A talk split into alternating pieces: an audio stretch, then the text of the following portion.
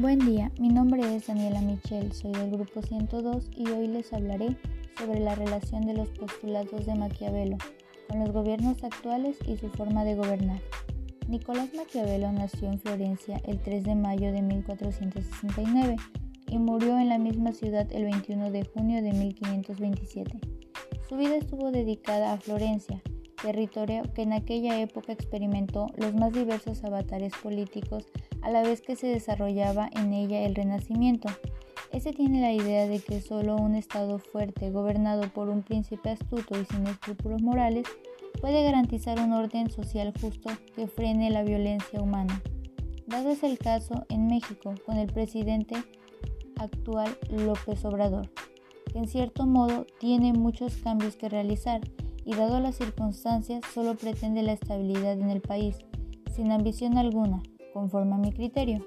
Las reflexiones de Maquiavelo encajan con el panorama político de la época, periodo en el que se consolida el Estado moderno con las grandes monarquías autoritarias de Europa. Los soberanos autoritarios unificaron territorios mediante empresas bélicas y bodas reales, optimizaron la administración de sus reinos, establecieron ejércitos permanentes y mejoraron la diplomacia. Un ejemplo claro de ello ahora es Rusia, el cual se considera como un país bajo con un régimen autoritario. Maquiavelo considera que el hombre es de naturaleza perversa y egoísta, que solo se preocupa por su seguridad y por aumentar su poder sobre los demás. En efecto, no hay que ir tan lejos. Tan solo en México el expresidente Peña Nieto estaba rodeado de escoltas policíacas, aunque cuando se necesitara debidamente estos no estaban ahí.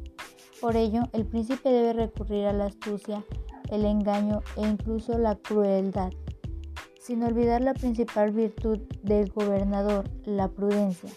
Si por el interés del Estado era necesario cometer una traición, esta se consideraba lícita llegándose incluso a incidir en la necesidad de saber manipular situaciones valiéndose de los medios que se precisan para conseguir los resultados previstos. La razón de Estado incide igualmente en la cuestión económica. Como en Maquiavelo, la interpretación de la realidad es a través del campo político.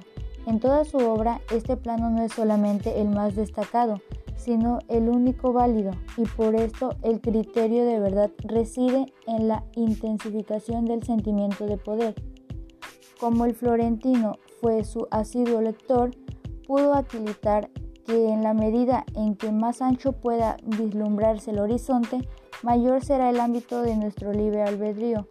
Para concluir con dicho tema, este sistema es presentado en Tanzania, ya que por decisión propia ante la pandemia mundial COVID-19 que estamos viviendo, no es obligatorio acceder a estas medidas de seguridad implementadas para todos los países en general y así actuar de dicha forma.